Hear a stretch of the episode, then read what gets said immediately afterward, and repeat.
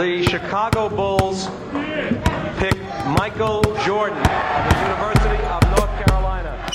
Le 5 majeur, votre rendez-vous basket.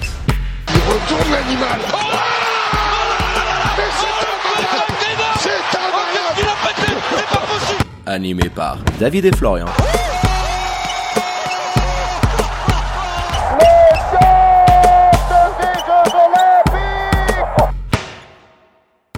Bonjour, buon pomeriggio, guten morgue, bienvenue à toutes et à tous dans le 5 majeur, l'émission qui dit tout haut ce que le monde du basket pense tout bas et comme d'habitude pour m'accompagner votre expert basket préféré. Hello mon Flo, comment il va? Salut David, eh ben, écoute ça va pas mal, faudrait penser à, à la rajouter en portugais au début parce que on a eu une affluence mais de masse depuis la nomination de Kevin euh, Monteiro Monteiro, compatriote. au LCM Awards dont on va parler dans un instant. Et euh, donc on pourra la, la rajouter en portugais je pense. Écoute, ça devrait être négociable. On va parler un petit peu avec euh, tout le, le board éditorial du, du 5 majeur, mais c'est une idée qui devrait, euh, qui devrait avoir de la, de la suite.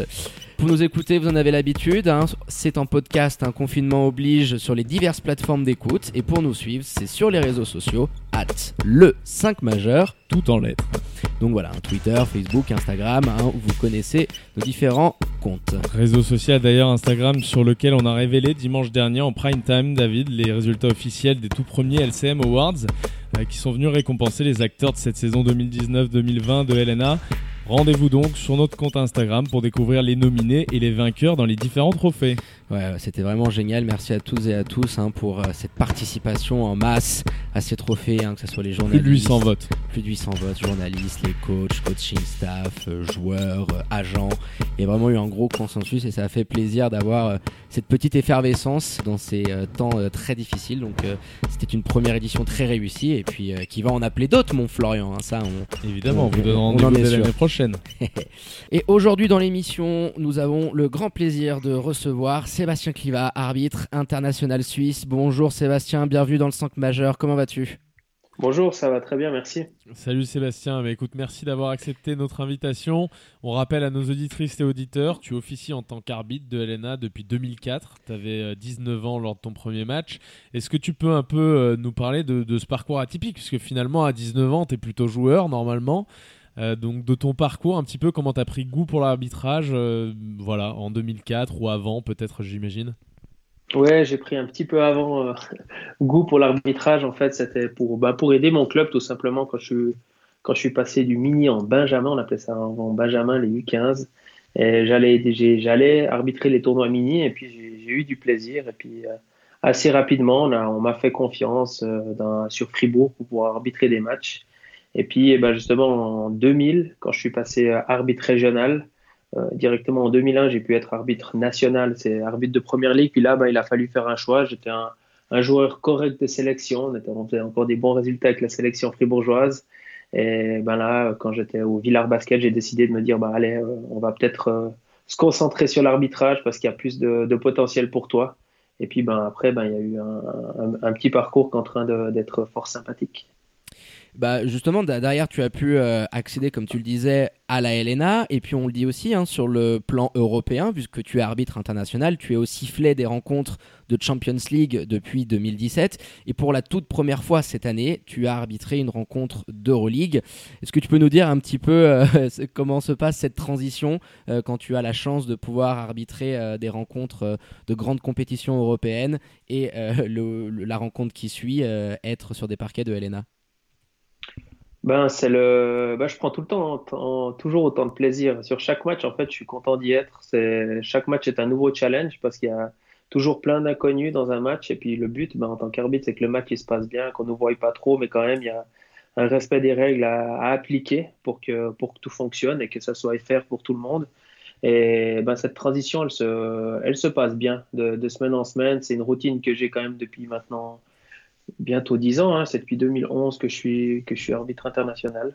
Et, et ben là, j'ai pris l'habitude d'arbitrer en semaine euh, au niveau européen. Avant, c'était en, Champions League, un petit peu plus avant, c'était en Euroleague FI, en FIBA Cup. Donc, c'est une expérience que j'ai acquérie. Et puis là, ben, je suis bien dans mes baskets à 35 ans. Puis j'ai pu ben, faire ce pas supplémentaire pour l'Euroleague. Et puis, euh, c'est un rêve qui se réalise. Et donc, c'est vraiment le kiff total de pouvoir euh, arbitrer de vraiment de grosses équipes de, dans des grandes salles au niveau pendant la semaine et puis bah, après le week-end même de revenir dans le championnat suisse qui est vraiment pas un mauvais championnat. Beaucoup de gens décrivent le championnat suisse dire ils disent que c'est pas terrible au niveau par rapport au niveau européen, ce qui est pas vrai. Et, là, le, samedi ou le dimanche, même ou les deux, j'ai beaucoup de plaisir à être sur les terrains. Puis euh, alors on imagine que les, ce dont vient de parler David, ça doit faire partie de tes meilleurs souvenirs, mais est-ce que tu pourrais nous dire, en tant qu'arbitre, toi, quel est ton meilleur souvenir, euh, celui que, tu gardes en tête et auquel tu repenses à chaque fois euh, Il y a éventuellement cette petite musique, hein, comme nos amis footeux, la, la, musique de la Ligue des Champions, de l'Euroleague. on imagine que ça, ça a dû te donner des frissons, mais est-ce que tu peux revenir voilà, sur ton meilleur souvenir en tant qu'arbitre? Waouh, c'est une question difficile, j'en ai plein, parce que comme je dis, chaque match, c'est franchement un kiff pour moi. Mais euh, des bons souvenirs, bah, c'est quand tu arbitres ta première finale de championnat, ta première finale de Coupe Suisse, parce que maintenant, ce qui s'appelle la Patrick Bowman Swiss Cup, c'est quand même une des, c'est quand même la compétition où il y a le plus de monde, où il y a tout le monde qui veut vraiment gagner cette compétition. Et nous, on est aussi les arbitres, on est aussi des compétiteurs, on a envie d'être chaque année euh, sur le terrain. Des fois, ça se passe, des fois, ça se passe pas, mais c'est comme ça.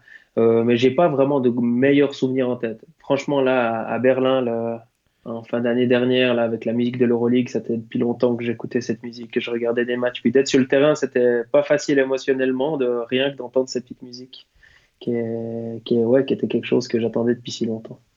Ouais, puis le fait d'avoir aussi euh, plus de 15 000 personnes dans la salle, euh, le bruit, tout ça, ça doit être quand même quelque chose qui doit être euh, pas facile à appréhender, je pense, sur les premières minutes, parce qu'après, une fois que tu es dans, dans ton match et que tu officies et que tu as le sifflet aux, lèvres, tu dois un petit peu faire abstraction, mais les premières minutes doivent être quand même assez particulières quand tu as. c'est 17 000, hein, c'est ça, Flo, hein, si tu me corriges 17 000, Ouais, là, quand tu as 17 000 gonzes qui sont derrière, ça doit faire quelque chose. Hein.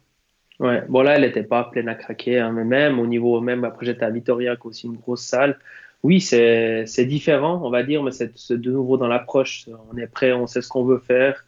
Et puis même en Suisse, hein, il y a des, quand même des matchs qui se jouent avec euh, pas mal de public, où il y a pas mal de pression, de la grosse pression. Et puis ça, ben, comme, je comme vous l'avez dit avant, j'ai commencé assez rapidement en Liga.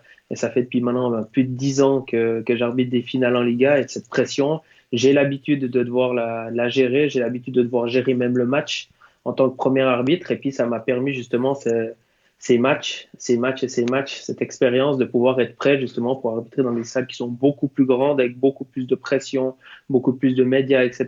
Et puis de pouvoir bah, faire des performances qui sont au niveau que ce que demandent mes boss à l'Euroleague et puis on a, on a l'habitude de recevoir euh, du monde, joueurs, coachs, euh, dirigeants, euh, maintenant arbitres. Souvent on a du mal à retrouver son meilleur souvenir parce qu'on en a plein la tête. En mhm. revanche, à chaque fois, nos invités ont, ont, une facilité assez déconcertante à se rappeler du pire souvenir. Alors est-ce que tu pourrais nous parler de ton pire souvenir en tant qu'arbitre de basket? Je dirais que les, les pires souvenirs, j'essaie de les oublier ou je les ai oubliés. J'ai un peu la mémoire pour ces choses-là c'est un peu facile comme réponse, je dirais, mais bah, un des souvenirs, c'est quand même quand il y a eu ces soucis à la, à la fin de la, la finale de la Coupe Suisse où on a, ouais, c'était un peu violent ce qui s'est passé. Aussi après, ouais, il y a eu, bah, il y a eu quelques soucis après dans la presse, il y a eu vraiment un lynchage médiatique contre moi. C'était pas facile à vivre, mais où c'était le plus dur à vivre, c'était pour, je pense que je voyais mes, mes proches qui en souffraient. Et puis ça, ça, ça, ça m'a beaucoup perturbé. Et ça m'a, ça m'a pas énervé, mais je pense que c'était vraiment quelque chose de, de, de trop. Voilà. Après que c'est moi qu'on m'attaque pendant le match, qu'on n'est pas content avec moi, ça fait partie aussi du business. Hein. L'arbitre, normalement, c'est la personne sur, sur qui on se plaint le plus. Et puis peut-être qu'on dit des choses qui sont pas très jolies, mais ça reste dans le cadre du match. Et là, c'est allé pendant des semaines où il y avait beaucoup de choses qui étaient fausses, qui, qui ont été dites. Et puis ça, c'était plus dur pour, pour ma famille de bah, d'ouvrir le journal et puis de nouveau qu'on parle de qu'on parle de la personne euh, qui, qui, est proche. Et ça, c'était, c'était un, des, un des moments les plus, on va dire, plus durs de ma carrière, mais qui m'ont, qui m'ont renforcé, qui m'ont beaucoup renforcé. Puis je pense que c'est aussi pour ça que j'ai pu peut-être franchir une étape supplémentaire euh, dernièrement. Qui sait? Ouais, clairement. Et puis, euh, on, précise également pour nos auditrices et auditeurs, hein, donc euh, à côté de tes fonctions euh, d'arbitre pour le championnat suisse et au, niveau international, tu es également responsable aussi de l'arbitrage auprès de la fédération, auprès de Swiss Basket. Est-ce que tu peux nous en dire un petit peu plus sur les fonctions et sur le rôle qui t'est affairé, notamment vis-à-vis -vis de la formation? Ouais, bah en fait, c'est une grande partie de mon travail. Je travaille à 60% à la fédération et je suis responsable de la formation des arbitres. Euh, ben, depuis tout en bas jusque tout en haut, on va dire jusqu'en Liga. C'est moi qui, est-ce que qui chapeaute tout pardon, ça. per- permets-moi de te couper, est-ce que justement tu peux euh, revenir un petit peu pour nos éditeurs et auditrices sur le, euh, le chemin qui mène à être arbitre professionnel? J'imagine qu'il y a différents stades, échel- échelons à gravir, progression. Est-ce qu'il y a des diplômes, etc. Est-ce que tu te- peux nous parler un petit peu de tout ça? Oui, bah, volontiers. Bah, la, la, la, la formation des arbitres, normalement, d'accord, mais la, formation d'arbitre est ouverte à tout le monde, mais souvent ça part du mini-arbitrage. Donc c'est des personnes qu'on va dire qui sont plus en âge d'être euh, pour jouer dans le mini-basket, qui vont arbitrer des matchs de mini-basket. Donc ils ont une formation pour devenir mini-arbitre. Et ensuite, les meilleurs mini-arbitres, ils sont, ils sont sélectionnés. Bah, Par exemple, sur le canton de Genève, ils sont sélectionnés pour euh, ensuite aller euh, au cours de Vétro. C'est tous les arbitres, en fait, tous les mini-arbitres euh, qui sont bons et qui, qui méritent d'aller une classe plus haut, qui, qui viennent passer ce cours que je donne avec pas mal d'instructeurs. Et puis ensuite, là, on, on obtient le grade de- d'arbitre régional. Ensuite, on fait ses classes dans la région et ensuite, on passe au niveau national qui est de la, pour pouvoir arbitrer de la première ligue, de la Liga féminine, de la Ligue B. Et ensuite, on arrive au niveau de la, de la SBL. Et puis, ben, pour, la, pour les plus motivés, pour les plus performants, après, chacun fait comme il veut sa carrière. C'est ça qui est aussi bon en, en arbitrage. Certains, ils ont tellement de plaisir à être arbitre régional. Ben voilà, tant mieux pour eux qu'ils ont ce plaisir-là, mais certains, ils veulent devenir arbitre international. Donc, on va dire que la, la voie, elle est un peu ouverte pour tous et puis chacun peut s'y retrouver. Et puis euh, tu le disais, hein, tu es euh, à 60% employé de, de- la fédération, notamment avec euh, ses missions de, de formation. Euh, alors avec ce petit chômage technique qui s'est imposé, la saison s'est stoppée. Et entre-temps, dans ton temps libre, tu as lancé ce projet assez superbe hein, qu'on a partagé sur nos réseaux sociaux qui s'appelle Never Stop Learning. Est-ce que tu peux nous en parler un petit peu plus concrètement hein, sur quoi ça consiste? Il y a un très gros panel d'intervenants, donc est-ce que tu peux dire à nos auditrices et auditeurs en quoi ça consiste? Bah, en fait, Never Stop Learning, c'est un concept que, que j'ai en tête depuis longtemps, que j'ai jamais trop eu le temps de mettre sur pied ben, par mes fonctions au niveau de la fédération, mais aussi à cause de l'arbitrage qui me prend quand même beaucoup de temps. Puis là, on a, j'ai beaucoup moins à faire, j'arbitre plus, donc j'ai beaucoup de temps le soir, j'ai beaucoup de temps le week-end.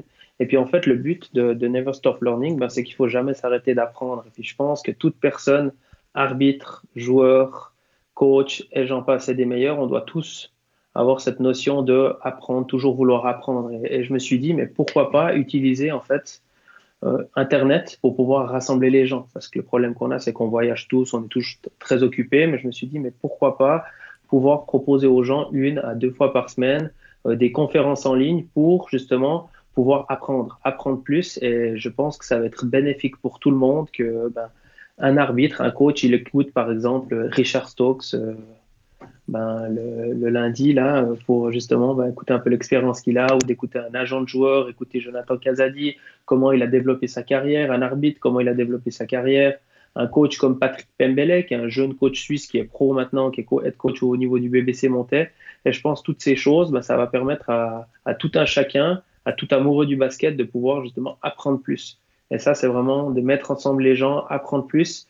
Et ensuite, quand je- quand, j'apprends plus, je comprends mieux aussi l'autre. Et puis, je pense que cette meilleure compréhension, ça aidera euh, tous les acteurs à mieux communiquer ensemble et à pousser le sport en, en général. Effectivement, cette notion de partage est importante pour euh, pouvoir comprendre, écouter et comprendre euh, les autres. Et euh, justement, sur, le, sur ce projet Never Stop Learning, est-ce que tu peux nous parler un petit peu de, de ton programme? On sait que euh, ce soir à 20h, on invite d'ailleurs nos auditrices et auditeurs à, à se connecter à ta plateforme pour pouvoir assister à cette conférence. Il y aura à 20h un, nouvel épisode. C'est quoi? C'est chaque semaine, chaque, chaque mois? Tu le fais plusieurs fois par semaine? T'as prévu combien de sessions un petit peu? Est-ce que tu peux nous donner euh, ça en détail? Ouais, bah, volontiers. Là, le, bah, le programme maintenant, il est un, il est un peu plus clair que il y a, y a deux semaines en arrière quand j'ai débuté le, quand j'ai débuté l'aventure, on va dire. Donc, bah, lundi, Richard Stokes, qui est le, qui est le responsable des arbitres à l'Euroleague, qui a, qui a accepté de, de vouloir bien partager son expérience. Il va nous parler, par exemple, de communication pendant le match pour tout ce qui est arbitrage, etc. Puis aussi comment, qu'est-ce qu'il attend d'arbitre s'il veut être arbitre d'Euroleague. Et ensuite, ben, le, concept, il est comme ça, c'est tous les lundis à 20h, il y aura une session en allemand, euh, en anglais, pardon. Et tous les jeudis, il y aura une session en français. Voilà, je voulais faire euh, cette, différenciation aussi. Je voulais peut-être faire en allemand, mais après moi, c'est aussi la difficulté de la langue pour moi. Et je pense que l'anglais, c'est vraiment la langue du basket.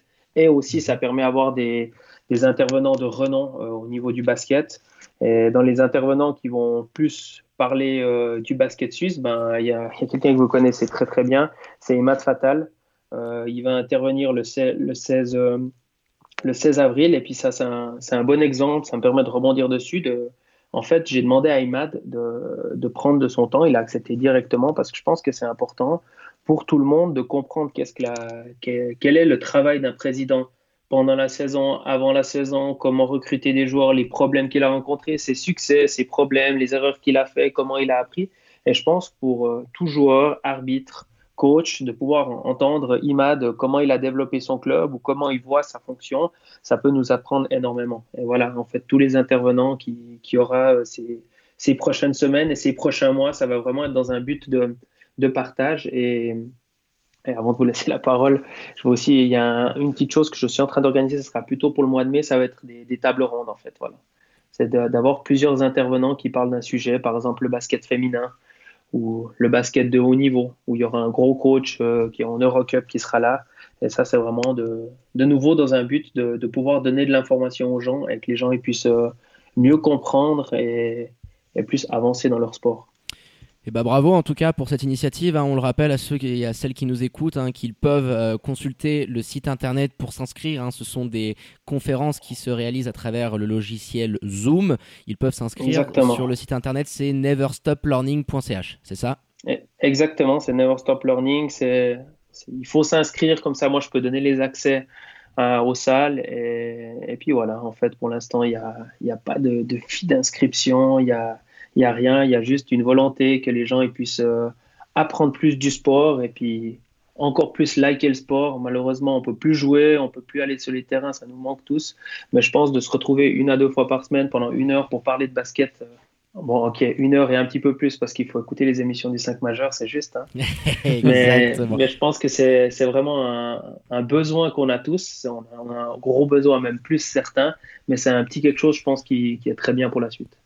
Ben, merci beaucoup. Euh, et puis on, le rappelle, hein, c'est gratuit, donc n'hésitez pas à vous connecter hein, aujourd'hui, à avoir des contenus de, de cette qualité-là. Et puis en plus, vu le panel d'intervenants euh, de niveau All-Star que tu as, euh, avoir des, des, sessions comme ça, c'est gratuit, donc profitez-en. Et eh bah, merci infiniment Sébastien d'avoir été notre invité hein, pour la première fois au micro du 5 majeur. C'était génial de t'avoir à l'antenne.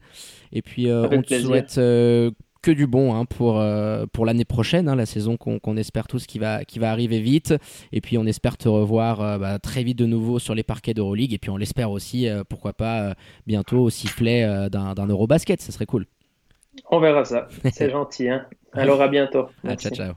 Allez, on clôture donc cette émission là-dessus. Merci mon Flo hein, pour la préparation, comme d'habitude, c'était un régal. Et merci à toi euh, David. Prenez soin de vous les amis, restez au maximum à la maison et lavez-vous bien les mains. Ouais, faites attention à ça. Hein. Prenez bien toutes les mesures pour essayer d'éradiquer ce satané virus qui nous a empêché euh, de, de régaler avec euh, notre basket préféré. À très bientôt, prenez soin de vous et à très vite pour un nouvel épisode du 5 majeur. Ciao ciao.